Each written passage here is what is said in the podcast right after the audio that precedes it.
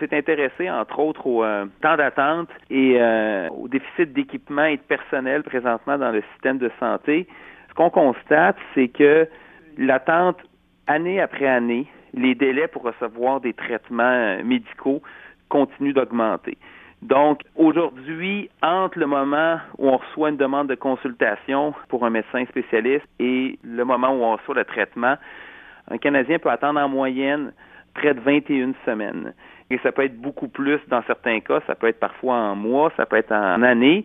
Et à tout moment, on a environ 3% de la population du Canada ou environ un million de Canadiens qui sont sur une liste d'attente en attendant un traitement. Donc, ça peut être pour une chirurgie, ça peut être un traitement pour un cancer. Et comment l'expliquer? Est-ce que c'est parce que euh, a euh, un manque de médecins ou euh, à cause des pesanteurs administratives?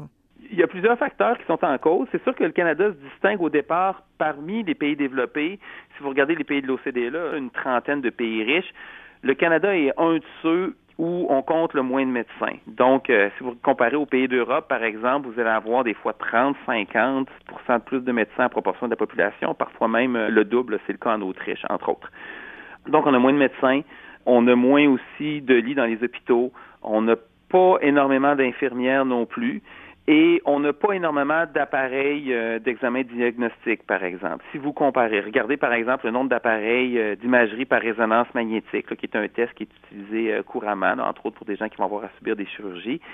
Le Canada en a beaucoup moins qu'aux États-Unis. Le Canada en a moins aussi que des pays comme le Chili, la Turquie ou la Lettonie. Donc, il y a tout un rationnement qui se fait où l'État qui euh, finance entièrement les soins au Canada, et c'est aussi une exception, là, le fait en rationnant un petit peu euh, l'accès aux soins. Quand on compare à la plupart des autres pays développés, ici on n'ira pas du côté des États-Unis, parce que les États-Unis ne sont pas vraiment un exemple à suivre, ils ont un système de santé qui est extrêmement coûteux, puis qui laisse en plan une grande partie de la population si vous regardez du côté des pays d'Europe, ce sont tous des pays qui ont des systèmes universels. Évidemment, sont pas tous parfaits, mais c'est des systèmes qui fonctionnent globalement mieux que le système euh, canadien, notamment sur le plan de l'accès. Bien, des systèmes européens, vous avez une couverture universelle, tout le monde est couvert. Ça peut être sous la forme d'un financement direct des soins ou d'une assurance publique que tout le monde doit contracter. Mais à l'intérieur de ces systèmes universels-là, vous avez une variété de fournisseurs. C'est-à-dire que, par exemple, au Canada, 100% des hôpitaux sont gérés par le gouvernement. En Europe, vous avez des hôpitaux qui sont gérés par l'État, vous avez des hôpitaux qui sont gérés par des organismes à but non lucratif, vous avez des États qui sont même gérés par des entreprises privées à but lucratif. Et tout ça, ça se fait à l'intérieur d'un système de santé où vous avez des couvertures universelles. Autrement dit, en termes canadiens, on ne paye pas avec la carte de crédit pour aller se faire soigner. On est couvert et après ça, on a une variété de fournisseurs de soins. Et ça, c'est quelque chose qui surprendra personne qui est allé se faire soigner en Europe ou des résidents d'autres pays. Ici, la particularité, c'est qu'au Canada, c'est l'État non seulement finance l'entièreté du système de santé, mais en assure aussi sa gestion. Et on se prive de l'innovation puis de la part d'entrepreneurs. Euh, on se prive aussi d'émulation. Quand vous avez différents fournisseurs, vous avez différentes solutions. Puis ça tire les systèmes vers le haut. Et c'est ce qui explique que dans des pays comme euh, en Allemagne, en France, euh, aux Pays-Bas, l'attente va être encore là, c'est pas parfait, mais l'attente est beaucoup moins élevée qu'elle va l'être au Canada.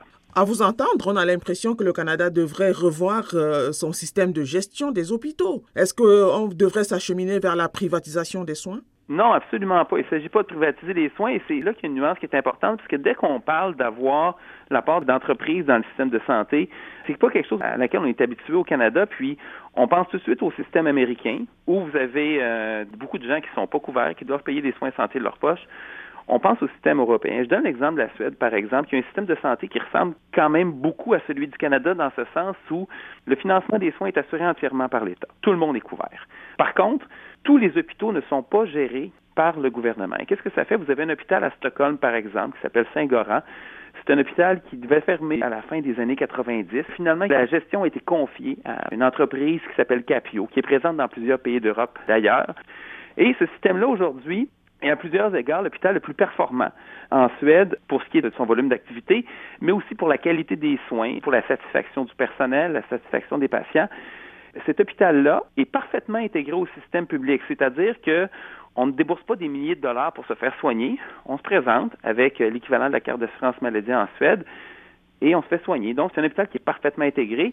Cet hôpital-là est très performant. Il tire les autres hôpitaux vers le haut. Fait que ce genre de système-là, c'est présent dans tous les autres pays. En France, vous avez à la fois des hôpitaux et des cliniques.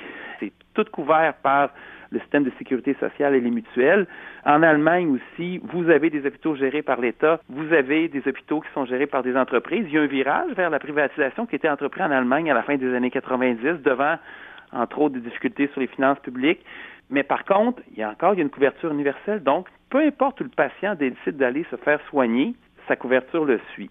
Et c'est ce genre de modèle-là qu'on aurait intérêt, je pense, à implanter au Canada. Vous avez quelques exemples dans des projets pilotes. Par exemple, dans la région de Montréal, le gouvernement du Québec a décidé de faire des essais avec des cliniques qui font des chirurgies d'un jour, par exemple pour des chirurgies du genou ou de la hanche.